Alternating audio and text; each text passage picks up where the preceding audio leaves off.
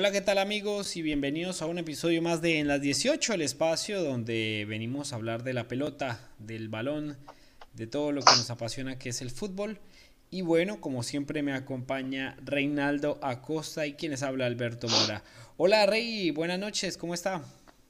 ¿Qué pasa, Beto? ¿Cómo va todo? ¿Todo bien? Bien, bien, bien, como siempre. Aquí mm, esperando que todo el tema de la pandemia se acabe, hermano. Yo creo que ya es un cansancio eh, bastante importante para todas las personas y, bueno, esperemos que todo esto se vaya solucionando eh, poco a poco, paulatinamente y que podamos eh, volver un poco a la normalidad y tranquilamente, ¿no? Vamos a ver cómo se va dando todo eso porque la verdad hay que seguir adelante. Así va a ser, hermanito, así va a ser. Bueno, en este capítulo vamos a hablar de lo que nos dejó la jornada número 2 de la Major League Soccer, eh, donde los latinos pues marcaron una tendencia importante dentro del eh, desarrollo de la jornada, partiendo de los 22 eh, de los 42 goles anotados en la jornada fueron hechos por jugadores latinos, hispanos, y eso pues eh, da una muestra pues importante que los equipos están dándole la confianza a los jugadores del continente centroamericano y sudamericano para pues eh, para sus equipos no es bastante importante eso. Y, y, bueno también rendimientos aparte donde alguna de alguna manera también jugadores que no se vieron en las redes pues de alguna manera también fueron importantes en el tema de asistencias y demás ¿Qué, puede definir de lo que vimos, eh, Reinaldo, este fin de semana? Pues creo que lo, que vos decías, estamos hablando que casi, que casi el 45% de los goles fueron hechos por jugadores latinos. Eh, interesante lo de los hermanos Higuaín, que nunca habían podido jugar juntos, eso me llama la atención, ¿no? Sí. Eh, y bueno, hay, hay, varios jugadores que, como vos decís, que a pesar que no, que no, que no marcaron, pues empiezan a, confirmarse. Y una cosa que me llama la atención, se ve mucho jugador latino joven.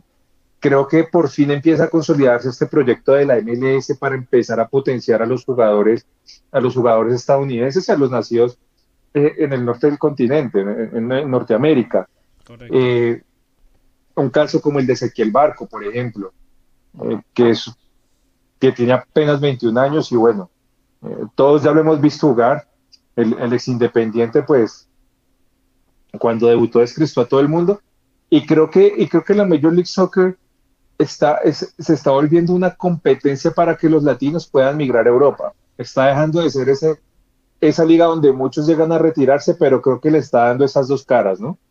Sí, por supuesto, sobre todo la cara, porque muchos dicen, bueno, llega Higuaín, que ya viene de hacer una gran... Eh, una gran campaña en Europa en varios equipos importantes y llega un equipo como el Inter de Miami, bueno, pues no ha tenido el desempeño que es. Chicharito, por ejemplo, también que llegaba de Europa, eh, no tuvo una buena temporada el año pasado, pero digamos, este año arrancó con toda. Es el segundo jugador en la historia de la Major League Soccer que inicia marcando cinco goles, igualando el récord de Brian Schunk, un jugador que estuvo en Houston de Dynamo en el año 2005. Y, se complementa con eso que tú dices. Por ejemplo, están los colombianos Atuesta, Eduardo Atuesta y Cristian Dajome, que se vieron también en, eh, con, eh, eh, marcando goles este fin de semana. También está mm, David Caicedo, que también fue pieza, pieza importante de Vancouver. Está, por ejemplo, Cristian Gutiérrez, el chileno nacionalizado canadiense también de Vancouver.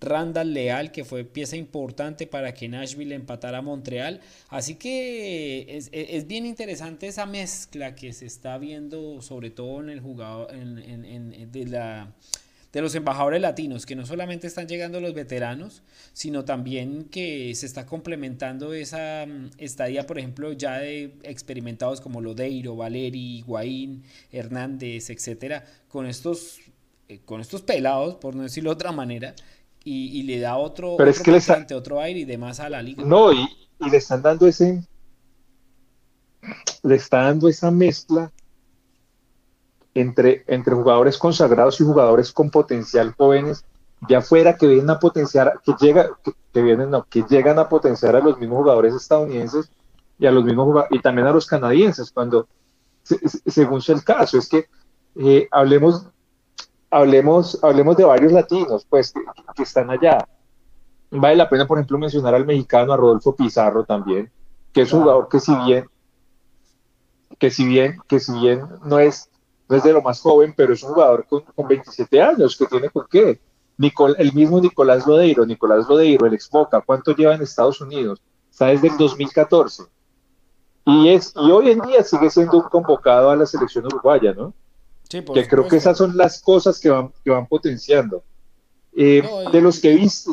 Y lo otro que potencia, No, lo otro que potencia ahí es que mm, el resultado de esta mezcla de jugadores experimentados, jóvenes, bien sea pues en su parte y la gran mayoría son latinos por supuesto, igual hay algunos que vienen también de Europa a complementar digamos esa idea, es que la selección de los Estados Unidos está sacando unos eh, numerosos jugadores eh, de, de, nivel que en este momento ya están en Europa y otros que están, digamos, dándose a conocer en la liga y que muestran un muy buen nivel. Y también canadienses, en Canadá, eh, los de los equipos canadienses de la Major League Soccer también poco a poco han mostrado algunos jugadores importantes que terminan también pues yéndose a Europa, ¿no? Pues el caso más resonante es el de Alfonso Davis, pero complementa muchísimo eso de, la mezcla y la experiencia y la juventud y sobre todo la formación. Yo creo que la experiencia que brindan estos jugadores eh, ya de, que vienen de Europa con una carrera, con una, con una experiencia, le ayuda a esos jóvenes a potenciarse y por supuesto a formarse y, por, y pues que ellos también empiecen a hacer su camino, ¿no? Sí, recordemos por ejemplo que en la última convocatoria, la del 17 de marzo, la, última que salió este año, la mayoría de jugadores juegan en Europa. Correcto. O sea, de, la última lista, Sebastián Leguet, de, de, LA Galaxy, tenemos a Kevin Acosta, de Colorado Rapids, y tenemos, me falta uno, me falta uno. Y tenemos a Aaron Long. Los demás, todos europeos. Todos europeos. Todos, todos europeos. Entonces, eso ya te empieza a marcar que el proyecto está cogiendo forma. Probablemente se demoró más de lo que ellos estaban esperando. Pero de aquí, a, de aquí para adelante, de aquí hacia arriba, creo que tienen todo por ganar. Porque si nosotros vemos ¿Qué, favorece el fútbol estadounidense ahora? Tiene combinación de muchos lados del, mundo. Entonces allá, al ser un país de inmigrantes, tienen, pueden, pueden tener ascendencia asiática, ascendencia latina, ascendencia europea, ascendencia africana. Va a ser una mezcla de velocidad, talento, pausa. Estados Unidos en unos 15 o 20 años va a poder jugar a lo que quiera. Como ¿Sabe cuál es el problema, Rey? Que no sé, yo creo que el, problema es que Estados Unidos logre competir así sea a la par de los equipos de la, de la Conmebol, ¿correcto? Porque yo creo que el talón de Aquiles de los seleccionados de CONCACAF es que les toca pasar por algunas muy fáciles eh, en fases previas y terminan siempre enfrentándose entre ellos, ¿correcto? Y el nivel no es que sea muy bueno, siempre termina siendo la disputa entre México y Estados Unidos, por ahí una vez que otra se la escuela Costa Rica, por ahí una vez que otra Honduras y pare de contar. Y ahí yo creo que eh, eh, ya es el problema y eso puede ser otro tema de discusión después, es que por supuesto es que los equipos europeos digamos tienen más competencia, Eurocopa y demás, y los equipos son un poco más, eh, más pero, importantes en cuanto a nivel, mismo en la Copa América, que es un poco más nivelado el nivel de, los, de las selecciones, pero en la CONCACAF, digamos, tienen ese, esa desventaja que al clasificar a Mundial, pues por supuesto les toca trabajar un poco más para poder nivelar las cartas. Yo no sé, yo no sé si sea desventaja, porque es que si vos ves el sistema que tiene Estados Unidos, ellos generan competencia interna. Correcto. Entonces, eso es lo que los está llevando. Si no, si no te pondría el ejemplo de los mismos otros deportes que obviamente tienen un nivel mayor de desarrollo. Pero Estados Unidos arrasa en baloncesto en el mundo, no tiene, no tiene competencia. En béisbol es potencia mundial y no tiene con quién competir acá. Entonces creo que... En por ejemplo, ese es el, fiel ejemplo también. En el baloncesto el sistema que tiene Estados Unidos de ligas, universidades con un plus. La mayoría de los que llegan a ser jugadores profesionales al menos terminan bachillerato y muchos son profesionales universitarios. Y eso sí es una ventaja para mí en el desarrollo de las capacidades de leer el juego de los jugadores. Obviamente hay unos que traen capacidades innatas, pero yo creo que ese plus en la formación va a jugar muy a favor de Estados Unidos en el corto plazo.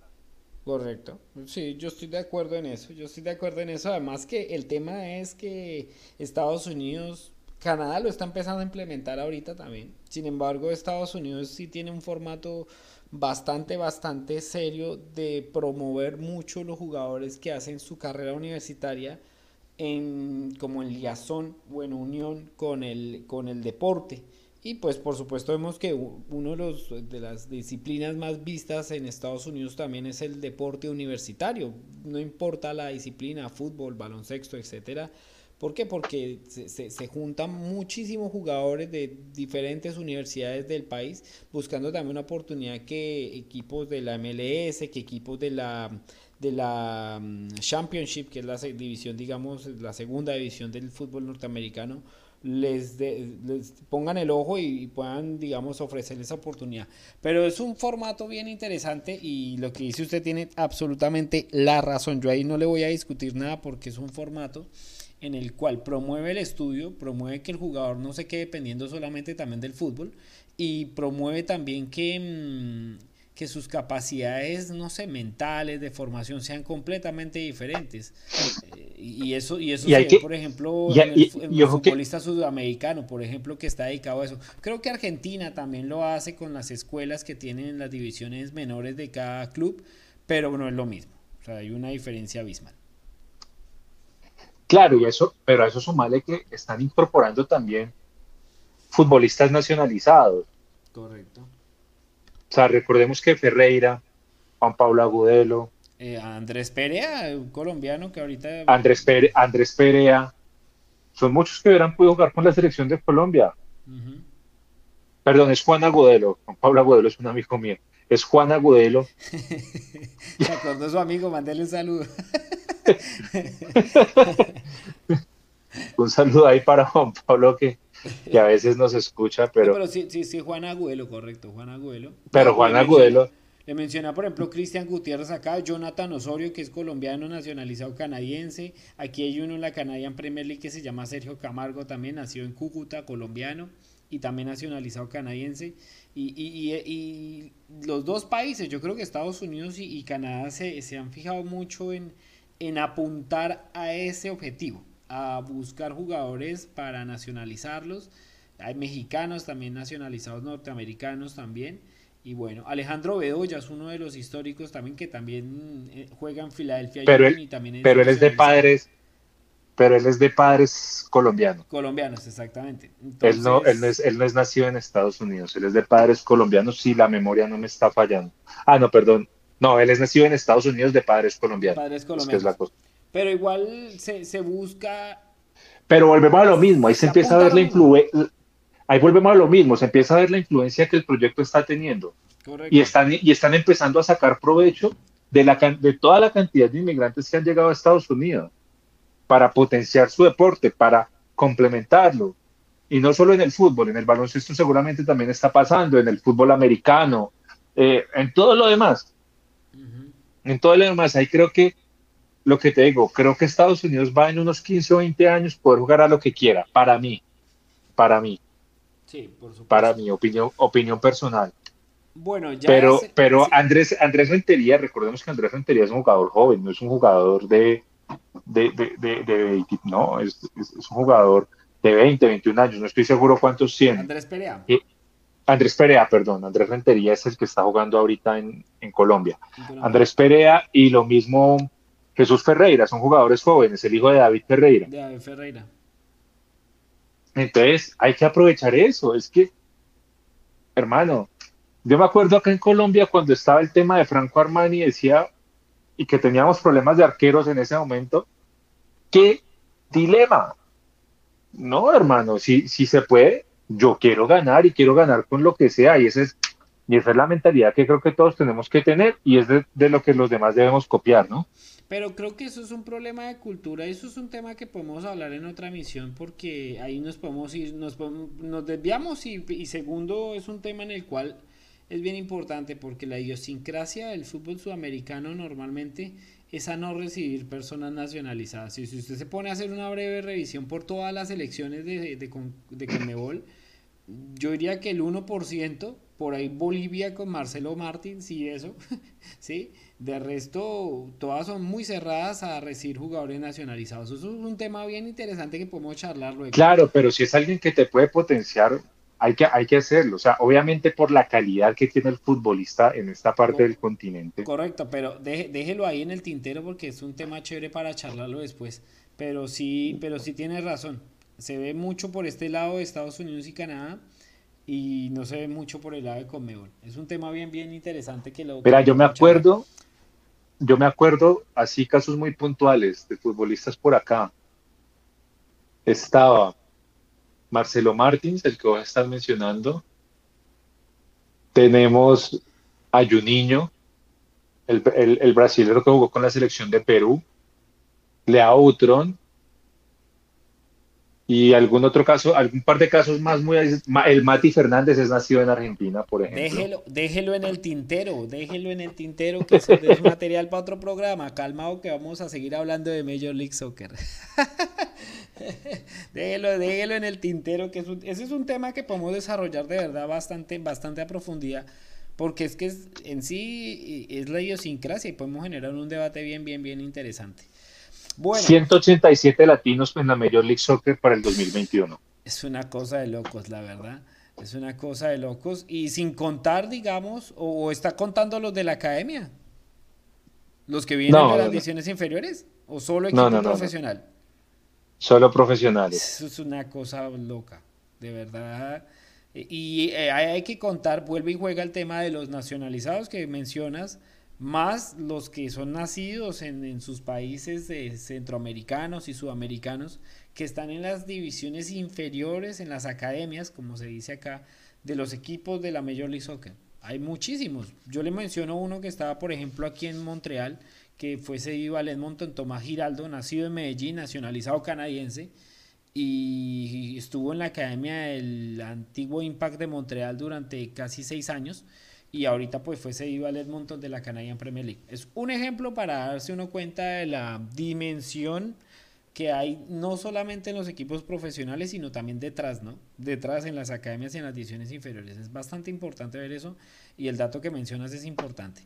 Con respecto y, a y, no estamos hablando de los técnicos, ¿no? Pero hablemos de la jornada un poquito más bien. Sí, hablemos de la jornada, porque los técnicos también son bastantes. Porque partamos del primer partido que el equipo de, de Oscar Pareja, Orlando City, eh, terminó empatando muy buen partido frente a Sporting Kansas City 1-1. Bonito el gol de Nani de Taco, a mí me gustó ese gol.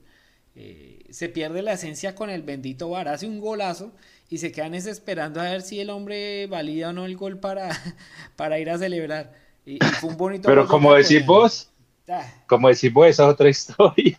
no, esa es otra historia, pero de verdad se pierde la esencia. Y pasó lo mismo con Chicharito. Casi todos los goles que hizo el Chicharito en la victoria 3-2 del Galaxy frente a New York Red Bull, todos los goles, Chicharito salía a celebrar, pero el árbitro decía, no, deme un minuto, yo voy a verificar el gol. Y pues se pierde esa emoción de, los que viste, de los que viste, ¿quién? Yo sé que apenas van dos fechas, pero de arranque, ¿quién es el favorito? quiénes son los favoritos en cada conferencia? Hombre, yo vi muy bueno el arranque Atlanta United.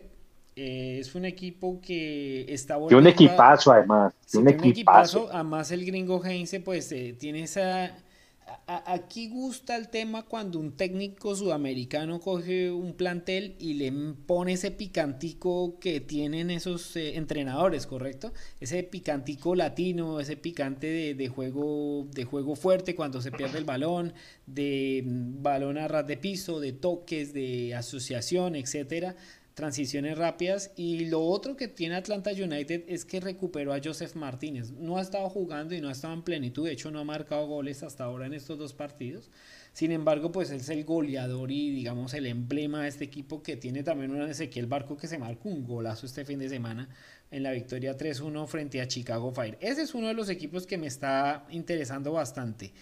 El otro, pues los... Pero tiene, tiene, Ezequiel Barco, tiene a Marcelino Moreno hablando de algunos latinos importantes, tiene a Santiago Sosa. Eh, Santiago Sosa, está Franco Ibarra atrás, el defensor, por ejemplo. Franco Ibarra, no, tiene, tiene, y los equipos, y Heinz es un tipo que trabaja muy ese bien. Es el ese es el, el, recordado Catania ahora de la MLS.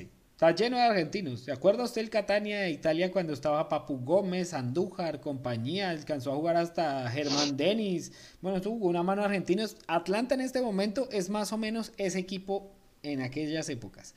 Está con bastante, una legión grandísima de argentinos y pues le va a dar resultado al gringo Heinze porque finalmente va a poder expresarse en su lengua también. Es un tema que, digamos, eh, aquí en Montreal, eso es otra historia. Eh, por ejemplo, Wilmer Cabrera cuando vino a dirigir al Impact de Montreal no le fue bien porque el tema es que aquí son muy francófonos y el inglés pues sí lo hablan, pero pues eh, está más entrometido el tema del francés en el, en el mismo del equipo. Entonces terminó perdiendo también, digamos, confianza de entrenar colombiano. Pero, pero lo Hay cuatro, es bien interesante en eso. 13 latinos tiene, tiene Atlanta United. Pues los, que más, los que más latinos tienen son Atlanta United, Los Ángeles, Portland Timbers y San José, San José Earthquakes. Todos tienen 13. Y, los que, los que menos tienen son Toronto y Sporting Kansas City con dos únicamente. El país que más aporta es Argentina con 43.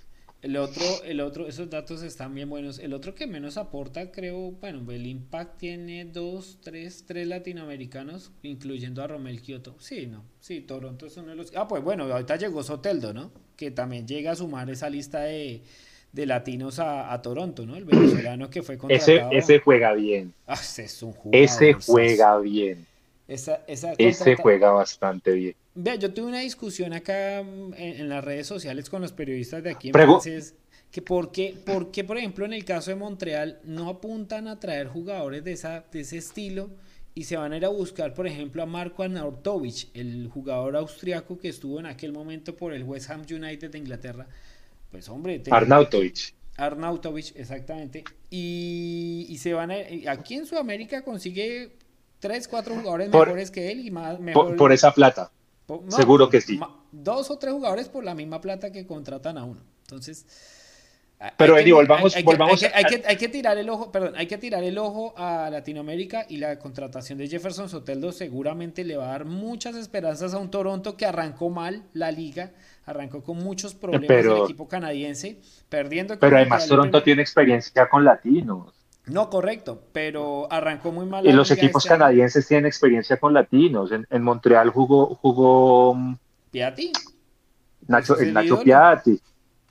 O sea, no, no, no, sé cuál es el gran problema. Uno no entiende la idiosincrasia que viendo lo que pasó con Piatti, pues hombre, voy a ir a buscar una nueva oportunidad con un latino que pueda de pronto darme lo mismo más que Piatti. ¿Por qué no? Pero bueno, esas son decisiones del club que tiene ahora en sus, en sus eh, manejos directivos. Igual pues es buena la, gestión que igualmente hace el, director deportivo. Pero pasando a Toronto, Rey, eh, Toronto arrancó mal. Y la llegada de Soteldo le va a dar un plus a ese equipo porque se va a unir con Pozuelo, se va a unir con Altidor, con Jonathan Osorio y van a armar un cuarteto estos, estos señores en, la fase ofensiva de Toronto bien interesante que necesita empezar a recomponer su camino porque tiene mm, con CACAF Champions League esta semana y solamente recolectó un punto de seis posibles en las primeras dos fechas, luego de empatar sobre la hora frente a Vancouver, que también arrancó muy bien el equipo de los colombianos Caicedo y eh, que son los dos, y Cristian Gutiérrez, el chileno canadiense que está jugando en Vancouver. Aquí la pregunta, la pregunta Beto es ¿a quién ves en cada conferencia? Bueno, en lo que mencionaba, por el este está Atlanta. A mí Montreal tiene cosas buenas. En este momento es el líder. Ah, el primer partido fue muy interesante, fue un equipo que mostró muy buenas transiciones al ataque, fue, hizo mucho pressing al inicio del partido, ahogó al rival en los primeros 20, 25 minutos, lo, lo tuvo ahogado a Toronto, misma situación pasó con Nashville, arrancó digamos ejerciendo una presión importante, pero luego se desapareció y es un equipo que ofrece muchas desventajas en defensa y pues un equipo que te empiece anotando el primer gol con ese tipo de desventajas defensivas y pues teniendo en cuenta que se va a abrir después en búsqueda del empate, eh, a Montreal yo creo que cuando tenga una situación adversa va a pasar bastantes problemas luego de lo que vimos este fin de semana frente a Nashville, a pesar que hoy, hoy en este momento es el líder de la, de la, de la conferencia este. Atlanta ya como lo mencioné me gustó mucho. Y por ese lado de esa conferencia hay otro equipo que me está gustando mucho y que calladamente empezó a hacer las cosas. Es el New York City, que a pesar de que perdió el primer partido frente al DC United, en, en, su primer juego como local frente a Cincinnati, lo goleó, lo humilló y le pasó por encima la planadora. También hay una ¿Cincinnati es de los debutantes? Eh, no, él empezó la liga anterior, el torneo, hace dos años ya empezó la, la MLS el debutante este año es únicamente el Austin, ¿cierto? El Austin, el Austin Football Club, correcto. Eh, de New York City se destaca la asistencia de Maxi Morales, argentino, el gol de Valentín Castellanos, argentino, y el doblete de Jesús Medina, paraguayo. Así que la Legión Latina también al frente del New York City, que también empieza a mostrar cosas interesantes y por supuesto cuando golean, pues son más las cosas positivas que negativas cuando uno ve el rendimiento de un equipo, ¿no? Esos dos me parecen muy interesantes por la conferencia este, Nueva York y Atlanta, en este momento.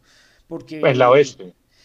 Por el, por el ah, no, en la este, perdón. No, en el, este. este. y por el oeste, pues por supuesto lo, lo de Seattle y, y Los Ángeles Galaxy. Los Ángeles Galaxy que necesita, digamos, borrar la, la, desastrosa temporada del año pasado. Mismo el Chicharito lo ha mencionado que eh, está en su revancha personal, no es una revancha, digamos, de, de grupo, sino pues él mismo ha dicho, para mí primero que todo es una revancha personal, porque mi temporada el año pasado fue malísima, solo hizo un gol, en la temporada regular de la Major League Soccer. En esta temporada ya dos partidos, cinco goles. Quiere, que quiere ver que la revancha la, va, la está por el momento haciendo muy bien el Chicharito. Y se ve la mano en este momento de Greg Bunny, ¿no? Yo creo que Toronto se da golpes de pecho haber dejado ir al técnico Greg Bunny. Y en este momento, pues los resultados lo acompañan con, con los dos triunfos, ¿no? Es uno de los equipos que ha ganado sus dos partidos. Es el único equipo que ha ganado sus dos partidos en esta liga, cosa que también demuestra un poco la paridad, ¿no? La, la, la, equidad que hay, digamos, en, el nivel, ¿no? Porque, a ver, en el oeste, desde hace, desde hace varios años, sacando la temporada pasada, que casi que los que siempre están ahí peleando arriba son los equipos de Los Ángeles y Seattle Sounders. Sí, de hecho, los demás, el uno y el dos en este momento.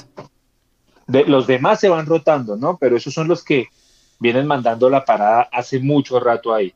Sí, y, eh, el, otro equipo y el otro equipo de Los Ángeles, ¿no? Los Ángeles Fútbol Club, que es ese Sí, porque en el este, como bien lo decís, eh, creo, creo que los que vienen dominando también hace rato, también hace rato, son Montreal y Atlanta.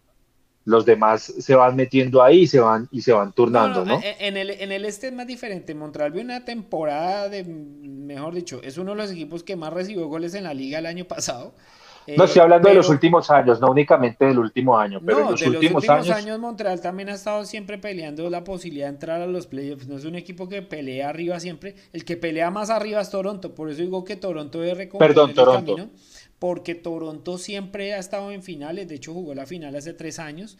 Y, y, siempre ha sido el protagonista en esa conferencia junto a Atlanta, junto al Revolution de New England que son los equipos, y frente a Columbus Crew, y Columbus Crew, que Columbus siempre finalmente, pues ahorita es el actual campeón, y pues también arrancó pues eh, con un empate, solo ha jugado un partido en este momento, y pues el próximo será precisamente frente a Montreal, donde pues tendrá que mostrar eh, su buen arranque en la Champions League de la CONCACAF, y bueno, empezar a demostrar por qué es el actual campeón de la liga, ¿no? Eso es lo que, lo que podemos ver de la, de la conferencia este. ¿Sabe que también me gustó Rey, para ir cerrando, el tema del debutante de Austin. Ganó, ¿no? Usted, usted, usted, pudo de pronto ver eh, alguno, algún pasaje, algún resumen de Austin. Miren que el primer partido lo perdieron frente al Galaxy, pero ese partido no lo merecía perder. Terminaron perdiendo el juego 2 a 0 por un par de errores infantiles de la defensa que yo no sé si es que pecó el tema de la inexperiencia en la liga o los nervios de, debutar en la, en la Major League Soccer, pero fueron dos goles más o menos amateur que le dieron la victoria al Galaxy. Ok, primera derrota.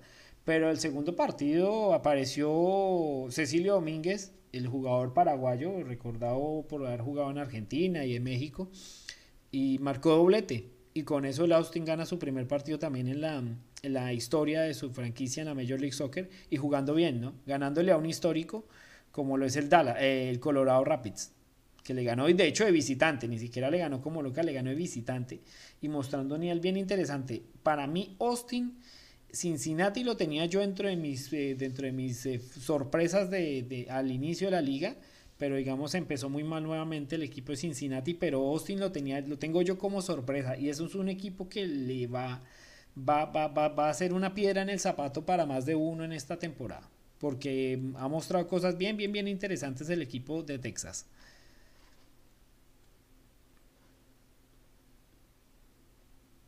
Sí, Rey. Vamos a, buscar la comunicación con Rey. Creo que se nos perdió. aló, aló. Sí, aló, sí, Rey. Hay que empezar a ver cómo se termina de desarrollar la, la temporada, ¿no? Porque eh, se vienen juegos, se vienen juegos bien interesantes de lo, de lo que yo he visto. Eh, creo que la este debe estar un poco más peleada que la oeste, ¿no? en el este uno cree que el, que, el 1-2 se lo van a estar peleando eh, los dos equipos de Los Ángeles con Seattle Sounders, ¿no? El oeste. Y los demás, el oeste, perdón. Y los demás van a estar, van a estar peleando desde atrás. El este sí, eh, Atlanta puede sacar una ventaja muy cortica contra los demás, pero, pero creo que es mucho más parejo. Habrá que esperar. Yo creo que a mí me llama la atención. Yo creo que el campo. Pero disculpa, habrá, habrá que esperar qué pasa con el Inter de Miami, ¿no? Creo que ese equipo eh, está para pelear. Me parece que está para pelear, tiene buen equipo, se está terminando de armar. Eh, ¿Sabes sabe cuál es el problema del Inter Miami? Y vuelve y juega el tema del, entrenador. En, en, la MLS el tema del entrenador parece que no encaja, del entrenador europeo. Y el ejemplo más, eh, digamos, más reciente, con mala experiencia, fue el de Frank de Boer precisamente en Atlanta United. Recuerdo usted que él llegó el año pasado, el técnico holandés llegó eh, el año pasado para, para sustituir al Tata Martino en Atlanta y, honestamente le fue muy mal la temporada. Pero es que Frank de Boer no ha sido buen técnico. No, ok. ni en Europa. No, pero por ejemplo, ahí vuelve y juega. Phil Neville, ¿qué carrera tiene como entrenador? Entonces, yo no sé. obviamente hay que darle el bote de confianza a Phil Neville y decir, ok, vamos a ver cómo le va. Porque pues, pero si uno se pone a mirar, ok, ¿qué, que, puede brindarle Phil Neville al, colectivo del Inter Miami. Lo que dice usted es muy cierto, tiene una buena nómina y los hermanos Higuaín pueden hacer algo junto a Rodolfo Pizarro y Blaise Matuidi, que son los cuatro, digamos, jugadores emblema que tiene eh, el Inter Miami y puede ser un equipo que, que sí, que la pelea y por lo menos sea protagonista en el este. De Canadá, yo qué puedo decir, Montreal, vamos a ver, el año pasado arrancó en la misma situación, una victoria, un empate y de ahí para, ahí, ahí para adelante, pues la pandemia se anuló todo y a, partir de MLS back el equipo parecía una montaña rusa. Unos muy buenos partidos, otros muy bajos, otros que jugaba a, media máquina y, terminó pues eh, clasificándose a los playoffs luego de cuatro años, pero ahí a raspadientes, como decimos nosotros.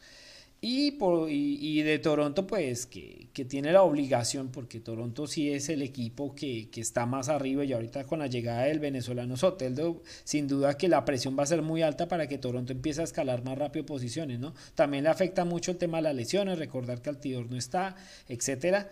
Y, bueno, vamos a ver qué pasa con, con el equipo canadiense de, de Toronto. Y por el lado del oeste que está Vancouver, porque Vancouver está al otro lado del país, eh, arrancó muy bien y hay muy buena conexión, lo que yo me he visto en los reportes, eh, Rey, de los colombianos.